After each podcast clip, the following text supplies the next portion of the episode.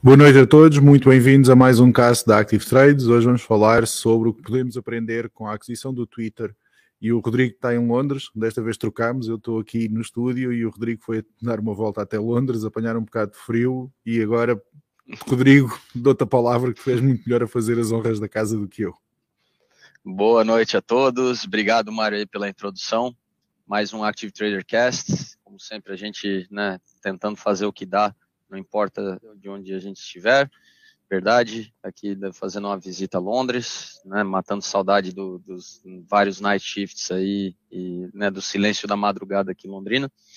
E esse assunto aí que é um assunto que dominou a mídia na, na última semana, já, né, já vem aí de algumas semanas essa, esse desejo do, do, do Musk de, de adquirir aí né, o controle do Twitter, ele conseguiu aprovação né, do, dos acionistas. Uh, ainda né, uma, uma situação por se desenrolar, ele já garantiu o dinheiro, né, só 44 bilhões que ele precisa para comprar esse, esse website. E, e vamos, né, como sempre aqui, nosso objetivo com o Active Trader Cast é, é, discutir diferentes nuances aí dos temas que a gente traz aí para né, a pauta. É, eu e o Mário tentamos contribuir o máximo aí com, com informações aí que a gente capturou ao longo da semana sobre o assunto e costuma de assim sempre gerar vários caminhos né, que, que acabam derivando do assunto principal. Mas o mais importante aqui do Active Trader Cash é contar com a sua participação. Você consegue estar online aqui conosco. Muito obrigado aí pela sua audiência. Você consegue visualizar o vídeo depois. Meu muito obrigado também. A gente faz com muito carinho aqui esse bate-papo. E, e, bom, se você estiver aqui ao vivo e quiser participar, fica à vontade aqui de deixar né, a sua pergunta, a sua, né, a sua interação conosco. A gente vai estar tá, né, é, falando aí provavelmente uns 40, 45 minutos, depois a gente vai trazer uns gráficos né, que são relevantes aí ao tema para a gente analisar e, e, e, e, bom, na medida que as perguntas forem surgindo, se já der para encaixar na conversa, a gente já encaixa, senão depois a gente sempre abre um momento para responder e interagir com vocês e, e, bom, sempre aquele recado também importante, né? Nós aqui na Active Trades, como qualquer canal de YouTube, a gente precisa do seu apoio. Então, se você gostar aqui desse conteúdo, deixa aquele joinha ali para nós, aperta aqui, né, para seguir o nosso canal se você ainda não segue, aperta no sininho também para receber as notificações. Vocês sabem, né, que a gente vive no, no universo dos algoritmos e a gente precisa saber lidar com eles aí para que a nossa mensagem chegue a mais traders active e principalmente, né, mais do que tudo isso que eu acabei de falar, se você achar relevante aqui o nosso bate-papo, você sendo trader, você sabe que você pode ajudar outros traders, pega esse link aqui em cima, copia e vai lá em vários grupinhos de traders, seja Telegram, seja WhatsApp, seja onde for, Discord, joga lá e fala, galera, né, um bate-papo muito legal que ajuda a gente a, a ver além das headlines das news que né, todos acompanhamos no dia a dia. Ainda mais num dia como o de hoje, né? A gente teve funk de um lado, Copom do outro. É, mas vamos, vamos se ater um pouco aí do, do, do né, dos ruídos que o mercado né, acaba uh, oscilando e, e, volatilidade não falta nas últimas semanas. Vamos focar um pouco aqui nesse tema, tá? E eu já quero começar, Mário, então, com as palavras do próprio Musk, né? Ele falou aqui, eu vou fazer uma tradução né, do, do que ele disse em inglês, mas ele diz, né, o, o meu forte senso intuitivo é, né, me diz que ter uma plataforma pública é, que pode maximizar né, é, vamos lá, uma conversa de, assim, é, legítima e inclusiva, né, e amplamente inclusiva, é extremamente importante para o futuro da civilização. Eu não estou nem aí para o fator econômico envolvido nessa operação. Né? Então, isso foram as palavras do Elon Musk, né, quando ele falou que ele queria redesenhar o que ele intitulou, né, ali engrandecendo a sua nova compra, o Twitter, como o, o, a praça pública. Né? É, porém, até antes da gente falar sobre esse comentário dele, do que ele deseja aí com essa aquisição, é, só acho importante, Mário, né, deixar claro que o Twitter não é de todo uma praça pública, né? Dos 223 milhões de users ativos todos os dias, a gente sabe que ele até teve o, o né, aquele baile, o Met Gala em Nova York, daí o, o próprio Musk já, já falou, né, sendo mais realista, de que é, o Twitter é nichado, né, mas que ele pretende fazer, né, virar uma plataforma de bilhões, né, não somente de centenas de milhões. Mas a verdade é que do, atualmente da base né, de usuários, 97% do conteúdo é criado por somente 25% né, dos, dos usuários mais ativos. É, existe né, uma visão, né, isso até veio do, da Pew Research, que é uma casa conhecida aí com várias pesquisas do gênero, onde eles dizem que né, o, a maioria dos usuários são homens, têm patrimônio, são muito educados e existe uma certa tendência para a esquerda, né? E, e bom, até chamo ali aquela imagem na tela que eu acho interessante. Se a gente for comparar né, uh, o Twitter com outras plataformas de social media, apesar de que essa imagem na tela ficou minúscula, talvez se jogar na tela principal o pessoal possa ver, mas eu faço aqui um, um breve resumo.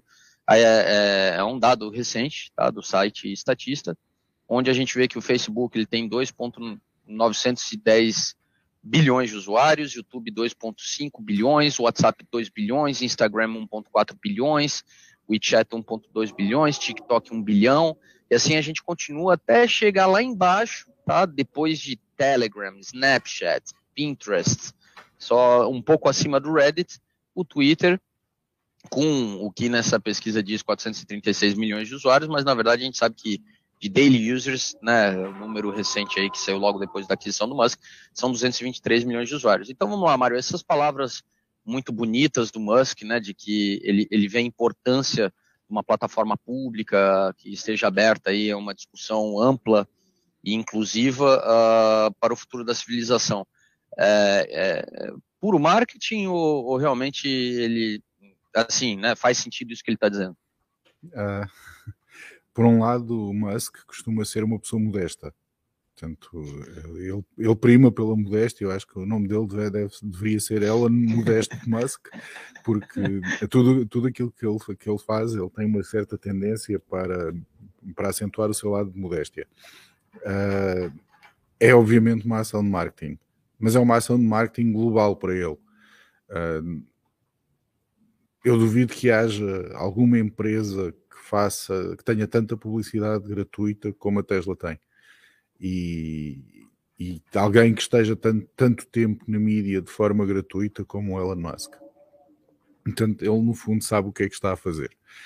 No, no que diz respeito ao, ao Town Square, à praça pública que, que ele menciona, eu acho que o Twitter é mais o. Ele se vivesse em Inglaterra, talvez encontrasse um paralelismo melhor no, em Hyde Park Corner, quem subir em cima do banquinho que lá está pode dizer aquilo que lhe apetece.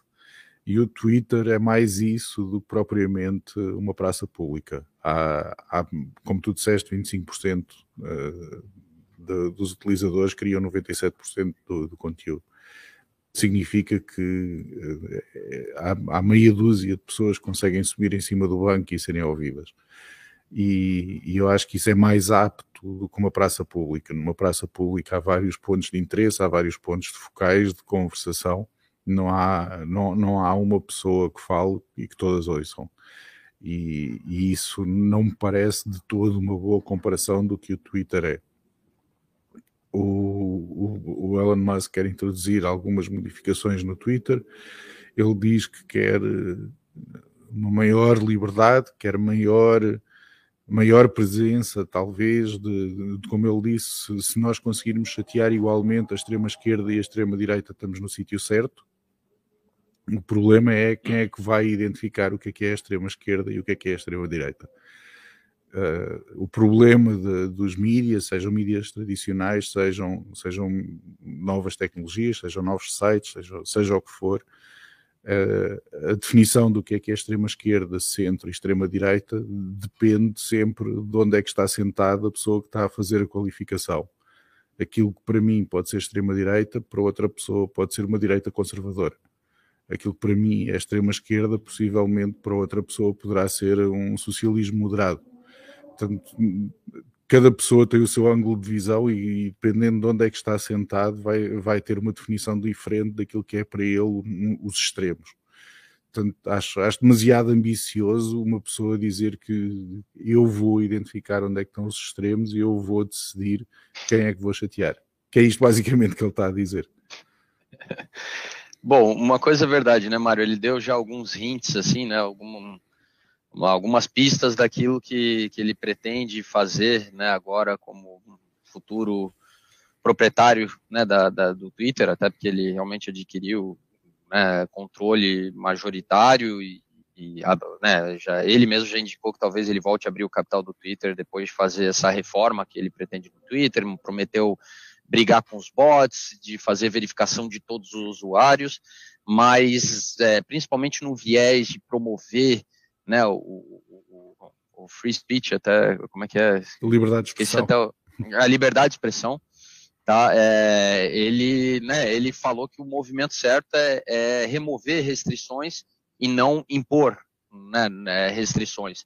Então, né, ele, ele comentou que ideias que ele tem é fora essas que eu mencionei, seria, é, em vez de banir pessoas eternamente, é, impor né, suspensões temporárias, pecar né, pelo erro de manter um conteúdo online e não por retirá-lo, né, e depois uh, aquilo que a gente sabe que a nível de social media é bem importante, é, ele falou que ele vai abrir né, o, o que, que, seria o código, né, da, vai tornar open source o, o algoritmo que é utilizado pelo sistema do né, o sistema, no caso do Twitter, para decidir né, qual conteúdo apresenta para quem, é, né, diante aí da, da, das escolhas que a pessoa faz ali de leitura, tudo aquilo que a gente já sabe como funcionam os algoritmos das grandes plataformas de social media. É, realmente esse movimento dele é, caminha né, para assegurar a, a, liberdade de expressão, ou, ou mais uma vez é ele levantando uma bandeira, mas no fim as reformas que ele vai fazer só vão potencializar os lucros dessa sua nova empresa. Quanto mais conteúdo for criado, quanto mais conteúdo ficar online, independentemente do conteúdo ser eh, bom, mau, ser verdade ou ser falso, mais as pessoas vão ler, mais pessoas vão estar online, mais pessoas vão estar a olhar para o site que ele comprou.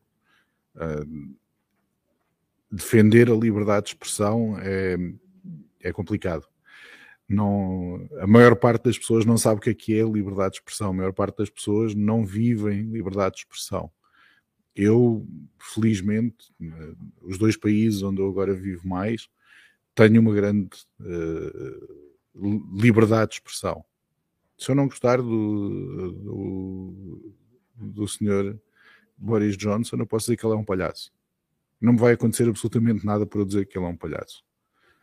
Uh, e, e, tenho completa liberdade de o dizer e, e, de explicar porque é que eu acredito que ele é um palhaço, ou de explicar porque é que eu gosto dele e porque é que eu o idolatrizo, e não me acontece absolutamente nada em qualquer um dos casos. Isto é muito raro. A maior parte das pessoas não vive nestas condições. A maior parte das pessoas não pode dizer aquilo que lhe apetece.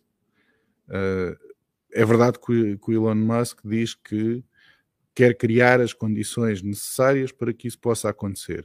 Que ele quer que exista liberdade de expressão. Mas a liberdade de expressão dele vai terminar onde começa a liberdade de expressão dos governos onde o Twitter está presente. Uh, no mundo ocidental, na maior parte dos países do mundo ocidental, sim. Ele pode deixar o que quiser no site, o que lhe apetecer, ah, a não ser que seja, que a não ser que seja difamatório, não lhe, virá, não lhe virá grande mal ao mundo. Nos, eu acho que eu acho que não estou em erro no, no, nas notas que tu tomaste para, para a apresentação, que 85% das pessoas não vive num ambiente de liberdade de expressão. Portanto, 85% das, das pessoas que têm acesso, ou que poderão ter acesso ao Twitter, se virmos numa escala global, não vão ter acesso à liberdade de expressão por muito que ele queira. É bom, e, e, tu até falou um ponto, e, e, é verdade, né? Me chamou a atenção aqui vendo o, tem esse apresentador britânico aqui, o Piers Morgan, né? Que ele foi expulso aí da, da ITV, que é um, um segundo canal aqui aberto britânico, por comentários que ele acabou fazendo ali que foram tidos assim como infelizes, né, por, pela opinião pública, mas ao mesmo tempo já estava aqui com um outdoor do novo programa dele, né? É, ou, ou, seja, né? É, exatamente. Então, É, é, só que assim, mas então tu tá querendo insinuar que a liberdade de expressão e mesmo a liberdade de imprensa ela não existe em todo mundo, porque tem muita gente que, que, que, que acredita que existe, né? Que, por exemplo, a pessoa tem a liberdade de ir lá na, na Praça Vermelha em Moscou e xingar o Putin, né? É, ou, ou, na, na, né? ou em Pequim sair falando que o Xi Jinping é um otário. É, é, não, não, estou expressando essa opinião, né, mas melhor é, é, é, melhor não, né? Eu acho que a gente viu algumas imagens até desde o início desse conflito recente aí da, da Rússia com a Ucrânia, onde né, todo mundo que manifestou descontentamento uh, uh, né, já não se correram viu, bem. não correram bem, né? Então uh, a, a, a, gente pode pensar que a gente vive um momento, né? Tu até deu essa, é, essa estatística que 85% das pessoas né, estão vivendo nesse momento em países onde a liberdade de expressão e, de imprensa é, vem sendo assim cerceada nos últimos anos. É, é, a, tecnologia pode né, é, é ser aí uma alternativa para esse movimento onde mais e mais governos pelo mundo né, têm visto que o controle das mídias ajuda muito quando existe um plano de permanência no poder. Eu até dou citar um exemplo aqui, Mário. A gente vê que na Índia, né, na Índia, é, esse país onde né, a gente sempre imagina que, que as pessoas têm não, um, um, um, viés espiritual bem desenvolvido, né, uma, uma visão pacífica, embora né, muitas vezes é, não passa de um clichê, mas a gente sabe que ali o, o Narendra, Narendra Modi, né, que é o, é o líder lá, é o primeiro-ministro da Índia, é, tem levantado muito a bandeira do hinduísmo, né, contra qualquer outro tipo de, de, de religião ou de expressão cultural dentro da Índia, e, e todos os seus dissidentes e opositores é, têm sido perseguidos, né, com, com, com muito uma guerrilha digital que expõe quem, quem, né, quem se opõe e, e a ponto, né, até de que, assim, da situação dramática onde os opositores têm sua identidade revelada, seus endereços revelados, né, incitando certos, é, né, certos seguidores mais acalorados a perseguirem essas pessoas. Então, é, é, a gente vive um momento onde a liberdade de, de expressão e de imprensa está sob intenso né, ataque, ou, ou, ou, talvez, né, como muita gente tenta dizer, existe um certo exagero, afinal, se você quiser saber o que está acontecendo na Rússia, você pode ligar a Russian TV e eles estão passando todas as informações que o Kremlin autoriza passar, ou a CCTV, né, que se você quer saber o que, que o Partido Comunista Chinês quer que a gente saiba da China, eles também estão divulgando coisas belas, né, desse maravilhoso país a RT, a CCTV, todos aprenderam com a BBC. A BBC foi o primeiro grande difusor de, de, de uma visão do mundo específica. No caso da BBC, era a visão do mundo da, da Grã-Bretanha, de como é que eles viam o mundo e como é que eles absorviam e divulgavam a informação. Foi talvez uh, o maior responsável pela inter, internacionalização do inglês como a língua franca no Ocidente a RT eh, é um, faz o mesmo em termos de propaganda e divulgação do, da linha de pensamento vigente na Rússia neste momento. Quando tiver outro governo, mudar de, de linha e seguir o que o novo governo lhes diz, o que é absolutamente normal. O mesmo com a CCTV, enquanto, a CCTV, enquanto for o senhor Xi Jinping no governo, eles vão transmitir o que é que é a ideia e a visão do mundo do senhor Xi Jinping. Quando passar a ser outro, eles também irão mudar a sua linha editorial de acordo com as novas diretivas que receberem do, do governo. Uh, controla a mídia quem a paga. Não é só o caso de, de, do RT ou do, da BBC ou da CCTV. Uh, ah, os jornais ditos independentes uh, expressam a linha de quem os detém. talvez um, um, o caso mais radical seja no Reino Unido, em que alguns grupos editoriais detêm simultaneamente jornais uh, que apoiam os governos conservadores e jornais que apoiam os governos uh, trabalhistas. Portanto, uh, aí há uma difusão maior do, do que é que é e de onde é que termina a influência do, de quem paga a festa. Mas a mídia, de um modo geral, não é diferente de qualquer outro negócio. manda quem paga e, e, quem paga controla o conteúdo conforme lhe for mais conveniente. Uh, existem grupos editoriais em que quem controla financeiramente o grupo editorial tem, tem, tem menos interesse em controlar a informação. Por exemplo, estou a pensar no caso específico do Washington Post, em que o Bezos uh, praticamente é indiferente o que é publicado no, no, Washington Post, ele não tem grandes interesses de, de figura pública, portanto, ele não, não, não tem uma grande interferência no, na linha editorial do Washington Post. No outro extremo estaria talvez o Rupert Murdoch, que um defensor acérrimo do Brexit, porque de acordo com a palavra dele, isto é dito por ele, é muito difícil ele conseguir convencer a União Europeia a fazer o que ele quer e é muito mais fácil ele convencer o governo britânico a fazer aquilo que ele quer. Portanto, todos os jornais do Rupert Murdoch eram, durante a altura do Brexit, fervorosos defensores do Brexit, porque quem pagava a festa era um feroz defensor do Brexit. O mesmo com os irmãos Barclays. Uh, todos os meios de comunicação detidos pelos, pelos irmãos Barclays defendiam o Brexit, porque os, os irmãos Barclays tinham interesses financeiros em não estar dentro da União Europeia. Portanto, eu, eu diria que nós, de um modo geral, 85% das pessoas não têm liberdade de expressão e não têm liberdade de imprensa, e 100% não têm liberdade de imprensa. Uh, não existe um fator benemérito na, na, aquisição do meio de comunicação, existe uh, na, na, grande maioria interesses económicos que utilizam os jornais para influenciar a direção do governo e, e, e, e as políticas feitas pelo governo naquilo que é mais interessante para a pessoa que detém aquele meio de comunicação mais uma vez, isto não é geral, não é, não, é para todos, não é para todos os meios de comunicação, mas em geral para quase todos os países é assim. O, tem até um, aqui uma frase que eu separei, Mário, né, o, do, do, um, um, cara assim, bem, bem gentil na 21 de 12 de 74. Eu não ouço o Rodrigo. Deixa eu voltar aqui, peraí, Mário. Opa. Alô? Eu tô, tá tudo certo? Tá, tá tudo não certo. Não me ouve agora? Não, tô, tô ouvindo. Ah, tá. Ah, beleza.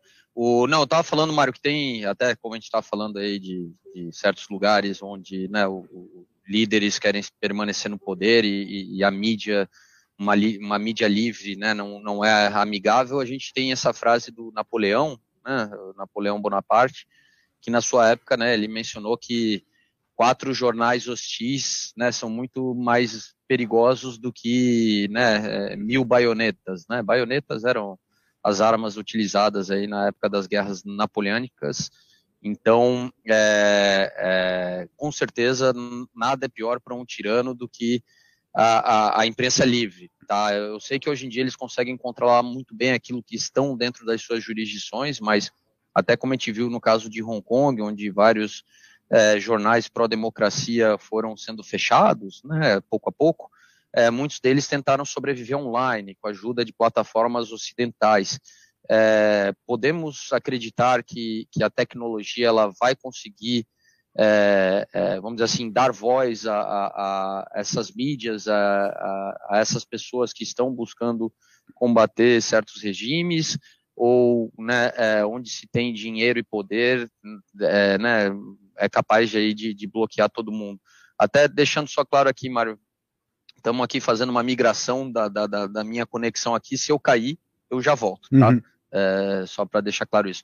Mas vamos lá, Mário. Realmente a tecnologia ela pode ajudar a gente a, a combater esse movimento que, que né, tá, tá se consolidando em, em vários países pelo mundo, assim, de governos controlarem cada vez mais a mídia e não aceitarem é, opiniões opostas? Uh, a China, em inglês, tem a designação da Grande Muralha, é The Great Wall. E, e a China provou que conseguia fazer um Great Firewall. E da, da, mesma forma que a China conseguiu fazer o que é designado como o Great Firewall, as pessoas que têm poder, um líder autocrático ou menos democrático, consegue controlar o, o flow de informação, consegue controlar qual informação é posta, mesmo que haja uh, uma, uma, capacidade de ultrapassar isso utilizando alguns, alguns sistemas informáticos, de um modo geral, de, não, é, não é assim. De um modo geral, a maior parte da população não conhece como ultrapassar um firewall e não tem acesso livre e direto à informação. Portanto, quando, quando se diz que qual é que é a possibilidade da internet ou de utilizar meios online para atingir a população de um determinado território em que a pessoa que está no poder não tem interesse ou não lhe é interessante haver uma discordância daquilo que ela pretende veicular como sendo a sua informação, essa pessoa vai conseguir controlar uh, o flow das notícias, vai conseguir controlar o discurso e vai conseguir uh, impor a sua visão do mundo, seja de uma maneira ou seja de outra. Não, não, é, não é mais difícil bloquear a internet do que é bloquear a prensa, uma prensa que vai imprimir um jornal não é mais fácil controlar, não é mais difícil controlar a internet do que é controlar a informação que é veiculada por um canal de televisão. Não é, não é de todo uh, impossível fazer esse tipo de controle. Uh, nós aqui, por, por, exemplo, onde nós trabalhamos, nós não temos acesso a, a todos os sites que nós queremos. Existe um firewall que vai determinar aquilo que, que nós podemos ver na, na, nas máquinas com que nós trabalhamos aqui dentro do escritório. Da mesma forma que isso é feito dentro de um sistema normal, dentro de um sistema uh, inter, intercompanhia, inter, interempresa, uh, nós estamos em diversos países do mundo e, qualquer, e, e os acessos são iguais em qualquer escritório do mundo. Portanto, se eu tirar o meu laptop daqui e conectá-lo em Londres, não vai haver diferença nenhuma no funcionamento desse firewall. Os sites que eu não tenho acesso aqui não vou ter acesso também em Londres. E, e isto aplica-se também dentro de um território nacional. Uh, a possibilidade de controle de informação não é, não é objetiva. O, a forma como é feito o controle de, informação é subjetivo. Da mesma forma que é subjetiva a forma como o Elon Musk vai fazer o controle da informação dentro do Twitter. Seja, seja permitindo a publicação de tudo ou de nada, mas ele vai, ele vai controlar o flow da informação. Se ele permitir tudo, vai controlar o flow da informação porque vai estar tudo disponível.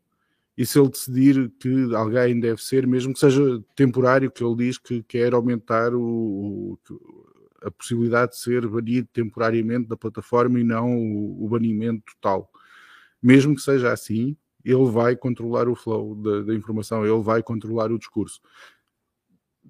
E, e isto aplica-se tanto em países que têm completa liberdade de expressão, como em países que têm menor ou nenhuma liberdade de expressão.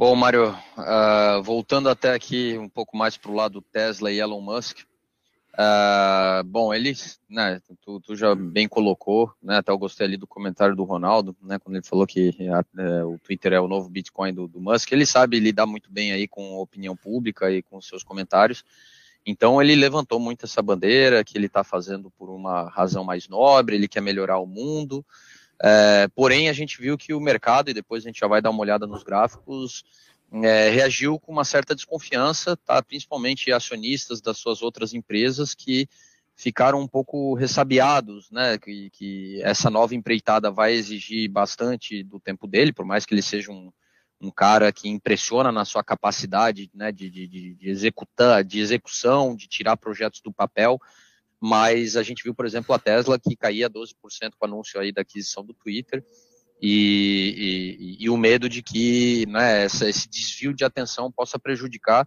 seus outros projetos, onde né, existe também aí objetivos ambiciosos.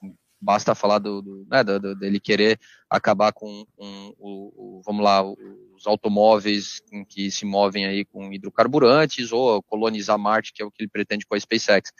É, até onde né, é, realmente é, é ele está é, ciente do, do, dos desafios que essa empreitada o traz e preparado para isso, né, ele tem um track record que, é, assim, né, fala por si só, e até ouvi aqui uma, né, um, um, headline que eu achei interessante, se a gente, quem sabe, pode ver o Twitter sendo, quem sabe, o momento Waterloo, né, que é uma, lógico, uma mídia britânica, então eles usam aqui essa expressão, né, pode ser, quem sabe, a, a, a primeira, né, a primeira derrocada, a primeira dificuldade que ele vem enfrentar é, é, por desviar a atenção de, né, de, de, de, outros projetos onde, vamos lá, o escopo fazia mais sentido com o background dele.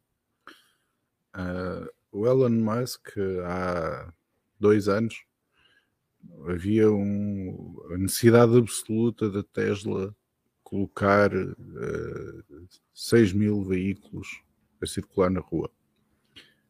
Uh, a probabilidade da Tesla conseguir fazer isso, mais ou menos a metade do ano, era quase zero.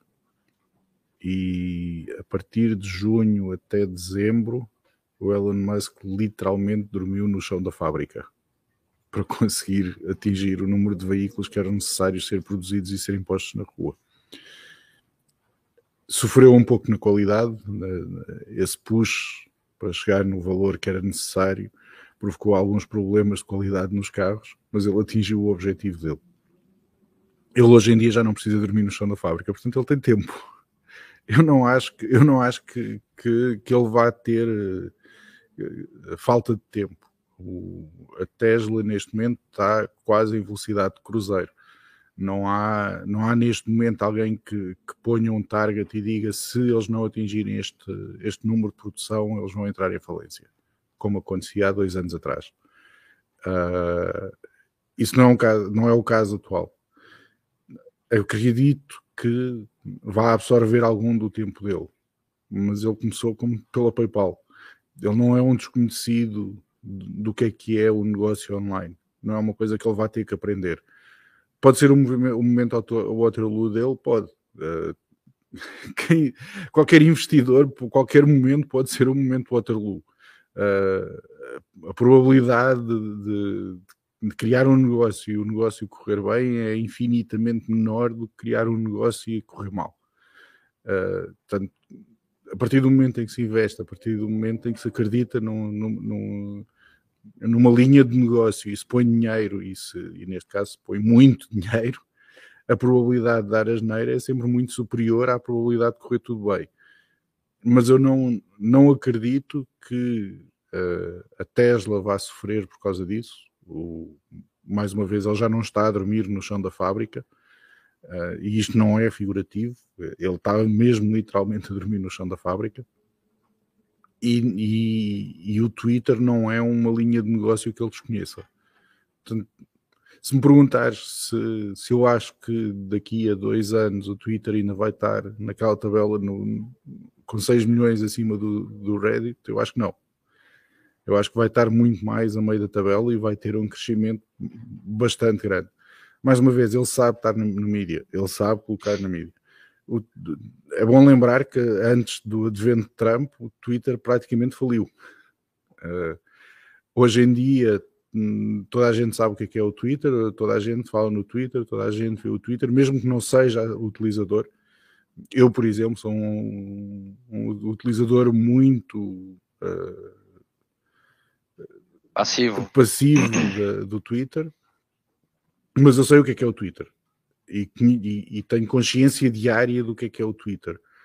Hoje, há sete anos atrás, antes do, do advento de Trump, eu tinha a única coisa que eu sabia do Twitter é que havia um limite de caracteres que se podia escrever.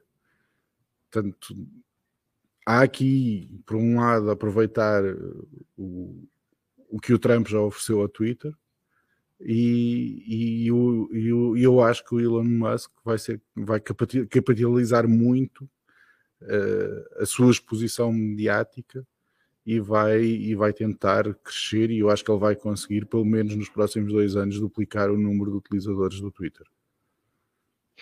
O, só porque a gente usou aqui uma expressão né, que talvez muita gente não, não, não, não faça sentido algum. O que que, o, o que, que foi Waterloo, Mário? Né? É, em poucas palavras, não é o, o, foco aqui, mas só porque a gente falou em um momento falamos, Waterloo. Falamos do Napoleão é, há bocado. É, então, por, coincidiu Napoleão, momento Waterloo, né? Não, não, não foi coinci... é, mera coincidência, na verdade. Né? O Waterloo foi uma, batalha, foi uma batalha na Bélgica, perdida espetacularmente pelo Napoleão contra as forças inglesas e que ditou o fim do Império Francês, do Império Napoleónico Francês. Portanto, considerando que isto é o Império, império masquiano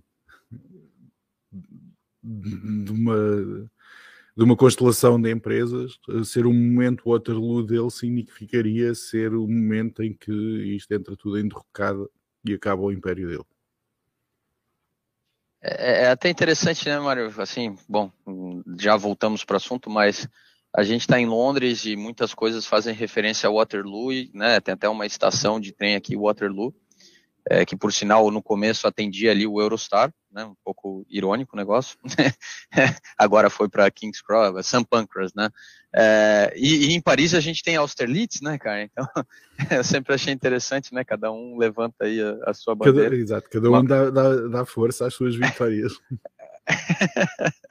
É, bom, não, não, vamos entrar nesse assunto. Por sorte, os franceses não estão aqui atrás né, para ouvir da derrota napoleônica que lhes faz mal. Afinal, né, a, última, a última grande guerra que os franceses ganharam remonta aos, na era napoleônica. Né? Não, Depois é... eles é, não, não, não, não, fizeram mais nada. Né? Nos, nos primórdios, nos primórdios do Google, o Google acho que ainda tem o botão do I'm feeling lucky que era um botão ah. que se fazia um, uma busca e, e, retornava a página mais uh, com mais hits uh, referente àquela procura. Portanto, em vez de mostrar um menu, abria automaticamente uma página do site que o Google consider, considerava mais relevante para aquela pergunta e o botão era chamado I'm Feeling Lucky.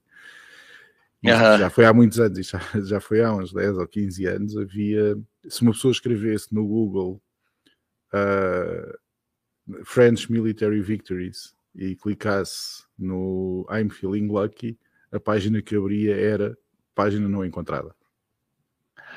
Oh, vou até usar uma expressão se méchant, se méchant, oh lá lá.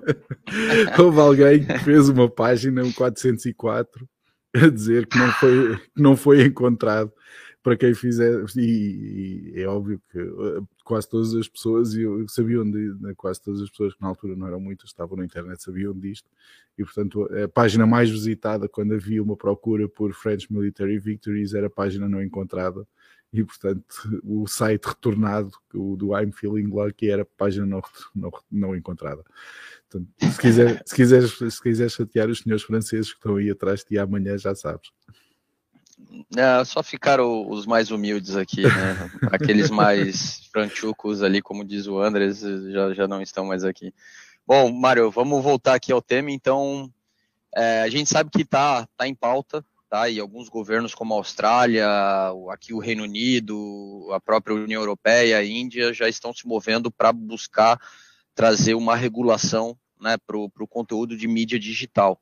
É, o, o que, a gente pode esperar desse movimento? A gente sabe que, por exemplo, a, a, a, a como tu usou a expressão, né, a prensa escrita, ela, ela já passa por uma certa regulação, né, não, não existem certos, certas condutas e boas práticas e, e, muitas vezes até certas regras que já foram estabelecidas em diferentes partes do mundo para a mesma é, é, a gente pode ter uma expectativa de uma regulação similar vindo a ser imposta por diferentes governos pelo mundo é, na mídia a, a digital, e dou até o exemplo de uma notícia agora, né? Estava vendo no Guardian que o parlamento inglês, não sei quem que eles estão se achando aqui, né? Mas convocou o Musk, né, para uma, uma sabatina sobre as intenções dele com o Twitter, e a gente viu até um, né, eu esqueci o nome do um, um funcionário da, da, da, da, União Europeia, o francês, esqueci o nome dele, que também falou, olha, ele pode mandar no Twitter, mas as regras aqui são nossas. Tá? Até onde a gente pode esperar aí que, que esse movimento ganhe né, força e, e que né, a mídia digital ela passe a ser também regulada? A dificuldade da regulação, de tentar regular a mídia digital da mesma forma que é regulada a, digi, a, mídia impressa, é que a regulação da mídia impressa recai sobre o produtor do conteúdo. Eu sou um jornalista, eu escrevo um artigo e aquele artigo tem que obedecer a determinadas regras, porque se não obedecer a determinadas regras, uh, no caso, por exemplo, do Reino Unido é Ofcom, no, no, caso dos outros países, cada um tem o, tem o seu regulador, eu sou reportado ao regulador e vou ter problemas. Portanto, eu não posso dizer aquilo que me apetece e não posso escrever aquilo que me apetece, mas eu, enquanto jornalista, eu, enquanto produtor de conteúdo. Isto também afeta depois o editor e afeta, em última análise, o acionista principal, porque se, se o regulador achar que eu violei as regras de, odontológicas do jornalismo, vai haver uma perda de credibilidade perante o meio, aquele meio de comunicação. Problema com o Twitter, Facebook, o que quer que seja dentro do espectro da, da mídia social, é que o produtor de conteúdo sou eu, és tu, é qualquer pessoa. E, e eu não posso ser responsabilizado por dizer aquilo que me apetece. Ou seja, eu posso ser responsabilizado se entrar uh, na calúnia, na injúria, no, num ataque pessoal, se eu ameaçar alguém, uh, posso ser posso ser responsável criminalmente por uma atitude minha que eu tenha, da mesma maneira que eu sou se, se estiver na rua e o fizer. Mas se eu disser que os unicórnios existem, ninguém pode fazer nada por eu dizer que os unicórnios existem. Eu não estou a insultar ninguém, não estou a dizer mal de ninguém, não estou a caluniar nem a injuriar ninguém, estou só a dizer que existem unicórnios. Uh, Mário, Mário, peraí, cara, tá falando uma coisa séria. Eles, eles de fato existem. Né? existe, existe a Rainbow Dash, existe né, My Little Pony ali. Mas... Por favor, né, cara? Não, não, vamos desiludir as crianças. Tô brincando. Vamos lá, continua. Mas uh, eu acho que eu acho que o principal problema da regulação, ou de haver, ou de se conseguir fazer uma regulação de, da mídia é esse Acho que é, é virtualmente impossível, da mesma forma que é feita a, a moderação da mídia tradicional, fazê-la da mídia de, de social media porque não existe um criador de conteúdos, não existe uma pessoa que seja juridicamente responsável por dizer a verdade, ou que o tenha que dizer. Eu não sou obrigado a dizer a verdade. Aliás, um dos grandes problemas da social media é que a geração uh, X para cima não faz a menor ideia do que é que é um troll. E, nós, e, e, e o que está escrito para nós é, é, é, normalmente tido como uma verdade uh, igual aos, de, aos 10 mandamentos. Portanto, uh, uma, a geração da geração X para cima, nós estamos habituados a que a palavra escrita tenha algum peso. E nós não compreendemos o fenómeno dos trolls. Portanto, uh, não compreendemos qual é que é a motivação que está por trás deles, não entendemos qual é que é o prazer de, dos millennials e das gerações abaixo deles em serem trolls, e, e acontece que, invariavelmente, da geração X para cima, quando são trollados, ninguém sabe que está a ser trollado. Nem, nem consegue sequer entender o, o conceito. E isto não é regulável. Eu posso ser sarcástico, eu posso dizer aquilo que me apetece. Desde que eu não esteja a fazer nenhum tipo de injúria ou de ameaça ou de qualquer atividade criminosa, eu não há nada que me proíba de ser sarcástico ou de dizer aquilo que me apetece, dizer que o Pai Natal está a chegar, vais-me vais, vais incomodar outra vez com as criancinhas e o Pai Natal, não é? Eu posso, Mário, eu posso tu, tu, tu, tá levantando muitas falsas informações que, que, que, o Papai Noel não existe, que o unicórnio tampouco, é e que os trolls a gente não pode acreditar os trolls mais, cara. Que, como assim?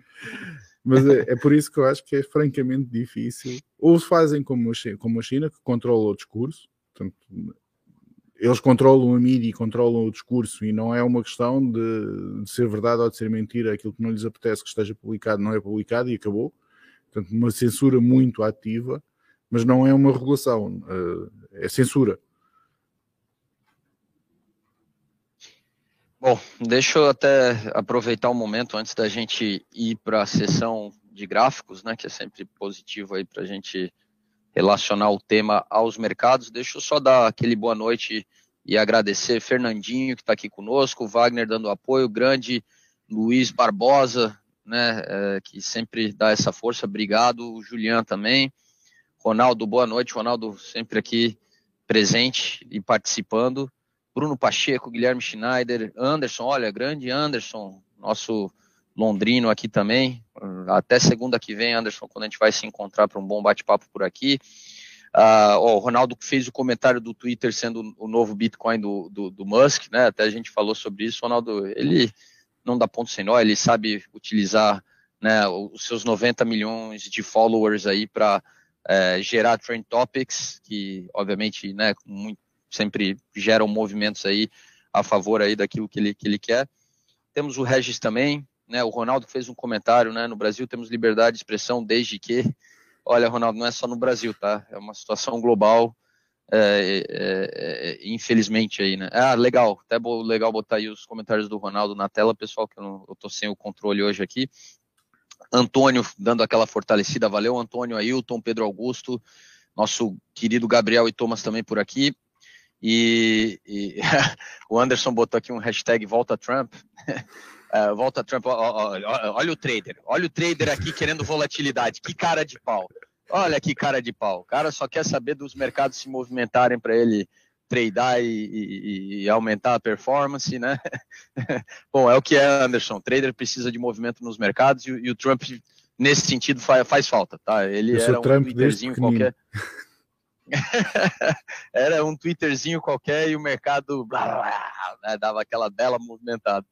O, o, o, Pedro Maia fez uma, uma pergunta interessante aqui, Mário. Né? Depois a gente já cai nos gráficos.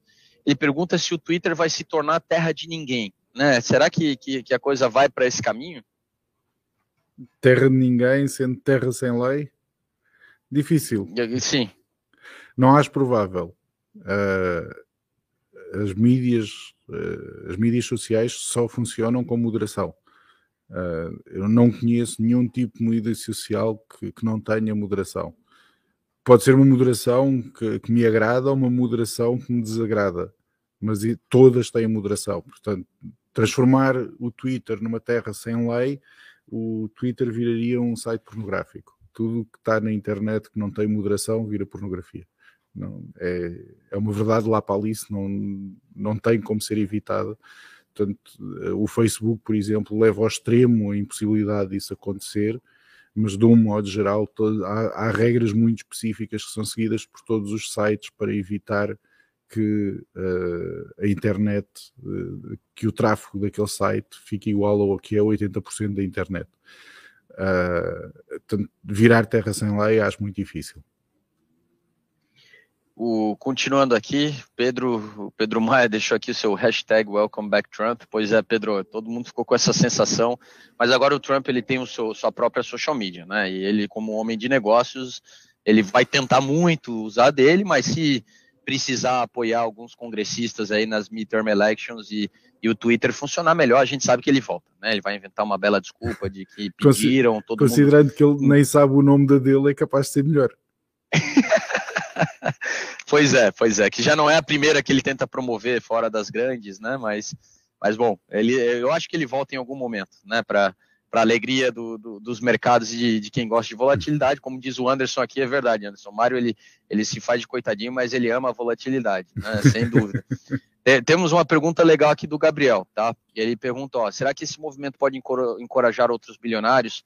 Né? É, o Jeff Bezos comprando o Orkut, que foi reativado recentemente, e manda um abraço aqui para nós. Pois é, o Bezos ele já comprou, foi o Washington Post, não foi? Que ele é, comprou é... de. É, é, mas bom, é, até né, muito se brinca aí com a reativação do Orkut, né? Que existe bastante saudosismo com essa rede que foi muito forte antes do, do Facebook se consolidar. É, será que outros bilionários podem né, tomar gosto pelo, pela causa e também sair comprando aí plataformas de mídia digital, Mário? Uh, se conhecerem o meio, sim. O problema de comprar-se uma plataforma de mídia digital é saber o que fazer com ela. Uh, não é só não é só comprar. Foi por isso é que eu disse que achava difícil o, o Twitter ser o outro do, do Elon Musk, porque o Elon Musk sabe exatamente como gerir um negócio online. E, e, sabe como fazer leverage de marketing gratuito, sabe como expor-se, sabe como estar. Portanto, uh, ele, ele entende intrinsecamente como é que funciona a social media. De, de um modo geral, isto não é verdade. A maior parte do, dos milionários, bilionários, não sabem estar em social media, não têm uma presença ativa em social media e não, não têm uma vocação para isso. Portanto, se pode acontecer, pode. Pode haver algum que, que decida o Elon Musk comprou e eu também vou comprar. Mas não acredito que, que vire moda. O bom Mário, até que a gente já se aproxima do nosso tempo aqui estabelecido para a gente fazer a nossa conversa. Vamos trazer uns gráficos aí interessantes, tá? É, não estou comandando as picapes hoje aí, então, se tu puder, eu acho que a gente poderia começar. Vamos lá, tu, tu que diz aí, Mário, qual que vai ser o primeiro aí para a gente dar uma olhada? Twitter, bom, faz sim, faz todo sentido aí. Joga na tela, vamos ver aí o que, que aconteceu com o Twitter desde que né, foi anunciado que tudo se encaminha para o Musk ser o novo proprietário aí da plataforma. Uh, subiu. subiu bastante, até, até porque o prémio que ele ofereceu na, nas ações era, era, era bastante elevado. Uh, talvez seja interessante analisar também aqui, aproveitar um pouco para analisar a estrutura de aquisição que foi feita para, para o Twitter. Portanto, o Elon Musk fez, utilizou uma estratégia semelhante a uma, a uma SPAC, que é Special Purpose Acquisition Company, ele, ele, só que ele fez isto de uma, de uma, forma tripartida. Portanto, houve duas empresas que adquiriram o Twitter que vão retirar o Twitter do mercado e depois eventualmente trazê-lo de volta. Portanto, este gráfico uh, em breve vai ser um gráfico histórico. Portanto, se não houver nenhum material adverse effect, uh, a, a aquisição do Twitter vai ser completada de forma bem sucedida e nós estamos a olhar aqui para um, para, para um período histórico porque isto vai desaparecer, vai, vai, deixar, de, vai, vai deixar de existir este, esta cotação durante uns tempos, pelo menos até o Elon Musk fazer o que disse que ia fazer, que é trazer, de volta para, para ser uma empresa cotada e para ter uh, floating capital no, no mercado. Se quiserem olhar para um pouco de, de, de história, tem aqui um pouco de história mas o, a aquisição é, é feita aqui. Eu, talvez seja melhor selecionar a caneta. Então, falta aqui, Rodrigo. Onde é, que onde é que eu vou buscar a caneta? Tem ali no canto ali, tu tem uh, aquela opção do, do pen. Se, uh, uh, ali, ó, isso, beleza, ali está. Ó, nosso, nosso grande Adilson, especialista em canetas e Active Trader. Okay. Ah, agora foi lá no canto lá, beleza. Então. É, enquanto, enquanto tu rabisca, vale jogar o gráfico na tela que de, todo mundo consegue ver com, com mais exatidão aquilo que tu tá fazendo. Tá na tela, certo? Tá, tá, tá na. Ah, tá, peraí, que eu, eu tô olhando, eu tô olhando para nosso bate-papo aqui. Ah, tá, legal, agora ficou show, perfeito. Vai lá, Mário, pode, pode mandar ver. Aqui foi o anúncio da, da aquisição e isto foi o que aconteceu. Mais uma vez, isto é absolutamente normal porque reflete o prémio neste momento para não acontecer a aquisição só uh, se for se, se verificar os material adverse effects que estão considerados na, na oferta que foi feita. Um aumento expressivo da, da procura pela, pelas ações da Tesla e uma subida significativa do preço para se aproximar bastante daquilo que representa a oferta que foi feita pelo, pelo Elon Musk. Portanto, o preço sai daqui, já, aqui neste período já, já foi o período pós-especulação, de eu começar a especular na compra do Twitter. Portanto, na realidade, o preço sai daqui abaixo de 32,50 para atingir um máximo de 52 e agora andar na, na faixa aqui do, dos 50 dólares por ação. Portanto, quem, quem estava aqui deu-se muito bem. Mário, vamos, vamos ser sinceros, é, é, é, um tanto quanto injusto o Trump não receber nenhum troquinho aí com esse movimento, né? Foi ele que ressuscitou essa plataforma. Eu estou completamente né? de acordo. Eu, eu não podia concordar mais com essa afirmação. Eu acho que, sem dúvida nenhuma, que o Musk poderia oferecer um jantar, pelo menos, ao Trump, ou então ajudá-lo a pagar parte dos 10 mil dólares por dia que ele vai começar a, que ele já está a gastar nos últimos oito dias. Portanto, alguma coisa o, o Musk poderia fazer por ele. concordo, concordo.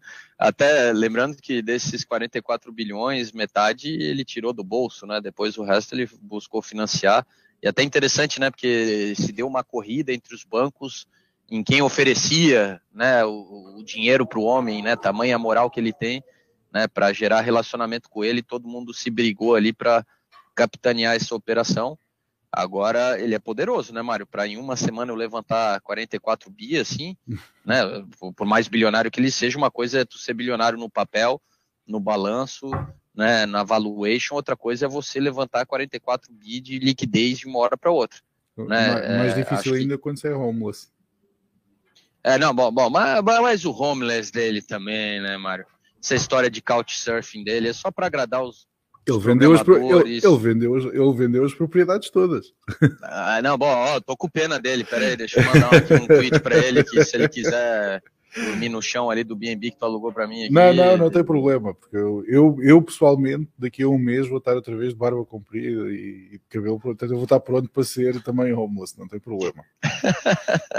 é, bom, é, ele, é, ele é o mestre do storytelling, né, cara? Sim. E, e o que é mais interessante é que ele consegue cultivar muita, muitos da geração Z, né, com, com essas conversas. Vou, vamos lá, Mário, vamos botar um outro gráfico interessante que é o da Tesla aí, que é, até como eu, eu falei no momento do... Exato, né? É, e por que, Mário? Né? Que, que, qual que é a sensação aí do pessoal? Né? Por que, que essa, esse, esse descontentamento com as ações foi, da Tesla? Foi, foi o que tu disseste. Eh, eu, eu acho que os investidores não conhecem Tesla, não, é Tesla eu acho que os investidores uh, se preocuparam também, já recuperou um pouco, mas, mas sim, fez um movimento inverso. Portanto, aqui, aqui, quando é feito o anúncio, eu insisto em não querer selecionar o lápis, aqui quando é feito o anúncio, elas despecam. Portanto, é, é exatamente o, o, o, inverso. Os acionistas do Twitter ficaram tão contentes quanto os acionistas da Tesla ficaram descontentes. É, bom, é um pouco de egoísmo da parte deles, né? Tá, querer o Musk só para eles. eles, não é? não, não, tu não pode, né? Como assim, né? Esse, esse adultério, né? De você, controlador, acionista e principal cabeça né, pensante por trás do, de tudo isso. É, então, bom, até para antes da gente fechar, Mário, só eu acho que um gráfico que é interessante, a gente falou de social media, vamos falar da maior social media do mundo, né, que é o Facebook. É, como é que estão as ações do, do, Bom, lembrando que quando eu falo do Facebook e ações do Facebook, a gente está falando ações da Meta, e lembrando que a Meta, né, tem Facebook, tem WhatsApp, tem Instagram, então realmente a gente está falando da maior empresa de social media do mundo, tá? E, e que né, que está vivendo um momento onde a sua principal plataforma, que continua sendo aquela mais utilizada no mundo, que é o Facebook, está sendo visto cada vez mais como uma coisa cringe, usando aí um, né, essa, essa expressão da, da juventude atual. É, exato. Então, é, é, quais são os desafios da, da, da, meta de tentar se reinventar e, e não ficar para trás aí dos novos concorrentes que entraram no mercado? Né? Comprar o Twitter. Uh, eita, então vai ser, vai ser o trade rápido, então? É um scalping? Eu compro a 44 e vendo a 100? Sim. É uma das possibilidades, é uma das possibilidades seria essa. Uh, o Facebook uh, conseguiu ter uh, a visão de mercado na altura de comprar o Instagram. esta capitalização de mercado do Facebook não é Facebook. Esta capitalização de mercado é muito mais Instagram do que é Facebook. Eu não sei o que é que é este esta capitalização de mercado é muito mais uh, Instagram do que, do que é Facebook. Portanto, uh, o Facebook vai ter que começar a tentar monetizar o mais possível outras plataformas que não sejam o Facebook. Portanto, vão ter que se começar a divertir a monetizar o WhatsApp, vão ter que se começar a divertir a monetizar o Instagram mais do que aquilo que já fazem atualmente não há, não há de, de, muitas perspectivas de, para o Facebook fora encontrarem outro Instagram para comprarem. Bom, não parece que tenhamos muitas opções na praça, né? Só se eles quiserem, talvez, se aventurar um pouco mais para o Oriente e comprar alguma daquelas várias plataformas que fazem sucesso por lá e que a gente nem ouve falar por aqui, né? Até naquele gráfico que não, não, chegou a ficar muito visível logo no início, que a gente mostrou, né, os grandes plataformas de social media, é interessante porque a gente vê Facebook, YouTube, WhatsApp, Instagram, né, os quatro primeiros, mas depois aparece um monte de nome aqui que, né, WeChat, né, que beleza, esse aqui até eu acho que muita gente ouviu falar, que é famoso na China, TikTok, né, que é chinês, daí volta o Facebook Messenger, né, que depois vem Douyin, que eu nunca ouvi falar na vida, o, o Cucu, né, que é o QQ ali do, do chinês, esse eu já ouvi falar aqui pelos nossos colegas chineses aqui da Active, depois o Weibo, Kuaishou, e depois que a gente volta para outros conhecidos novamente. Será que uma investida pelo Oriente não pode ajudar eles a fazer o seu novo movimento Instagram? Se a China os deixasse. O Kuaishou, sinceramente, não conheço, não sei de onde é que é. Foi a primeira vez que eu vi este nome foi quando tu, quando, quando tu me enviaste esta mensagem. Portanto, eu não faço a menor ideia sequer de onde é que eles são, se são chineses, se são de outro, de outro país qualquer. Mas, uh, tirando este ilustre desconhecido para mim, provavelmente não é para muita gente, porque tem 573 milhões de utilizadores, portanto, há 573 milhões de pessoas que sabem mais do que eu sobre esta plataforma. Mas, tirando isso, todas as outras são chinesas. Não me parece que a China abra mão de ter um controle total sobre o discurso na mídia social chinesa. Portanto, infelizmente para o Facebook, isso parece-me um caminho inviável deles seguirem. Há outros mercados muito grandes na Ásia. Não, agora, não, nesses mercados, não me parece que eles vão conseguir criar uma, uma rede social que tenha mais sucesso do que aquelas que eles já têm neste momento. Uh, mais uma vez, o Facebook, para mim, está neste momento numa encruzilhada de, da qual não vai ser fácil eles saírem. Uh, é verdade que o WhatsApp, a potencialidade de monetização do WhatsApp é muito grande. Uh, o WhatsApp está muito pouco monetizado.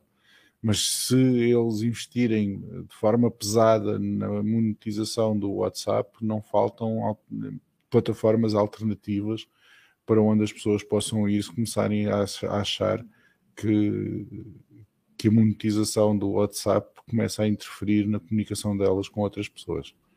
Portanto, há aqui, há aqui um, um, ato de balanço que o Facebook tem que fazer que eu não os invejo.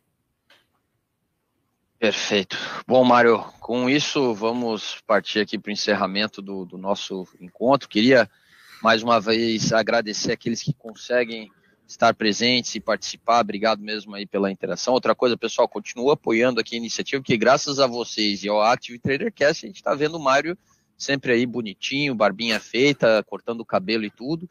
Né? Se, se, se, se vocês abandonarem o Active Trader Cash, ele volta a ficar náufrago, né? Então, vou, né, campanha aqui, hashtag o que é que tu tens Mário, contra, o que é que tens de, contra o meu look Bud Spencer? Eu não faço a menor ideia. É, não, Mário, eu sei que né, esse teu visu Bud Spencer tupiniquinho aí, né, a gente faz sentir um, um cara mais jovem, mas é, tu sabe que depois cria, cria problemas internos para nós aqui, nível de Active Trade.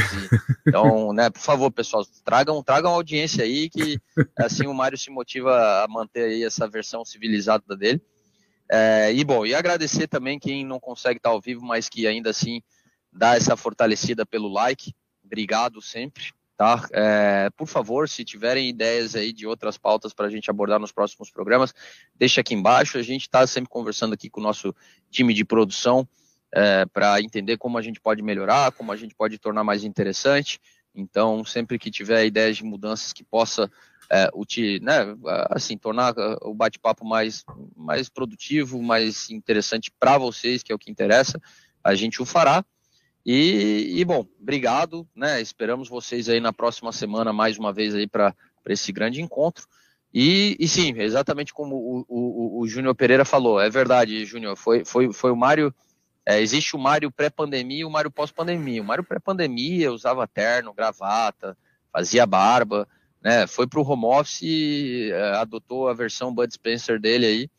E agora a gente só com o Active Trader Cash aqui para conseguir pedir para ele né, voltar uma versão assim mais, mais, mais normal, né? É, próximo presente do Mário é uma bola de vôlei. Ronaldo, a gente já tá, a gente já tá para criar o Wilson dele ali, botar na mesa do escritório, né? E, e vai virar aí um, o melhor, o melhor amigo do Mário, né? Tá, tá, tá indo por esse caminho. Bom, galera, brincadeiras à parte aí, muito obrigado mesmo de coração aí para todos vocês que nos dão esse apoio. E bom, Mário, deixa uma boa noite para a galera aí que, né, boa noite, boa madrugada, bom dia, né, não importa onde o pessoal estiver. São, cinco da tarde em algum sítio, portanto, boa tarde Exato. a todos. quem, quem, tiver, quem, quem, para quem for efetivamente 5 da tarde, uh, em Londres é típico beber-se um pint às 5 da tarde, portanto podem beber um à, à nossa saúde e nós vemos daqui a uma semana para o próximo cast. Beleza, galera. Um forte abraço aí para todos vocês. Nos vemos na próxima semana. Obrigado. Até o próximo Active Trader Cash.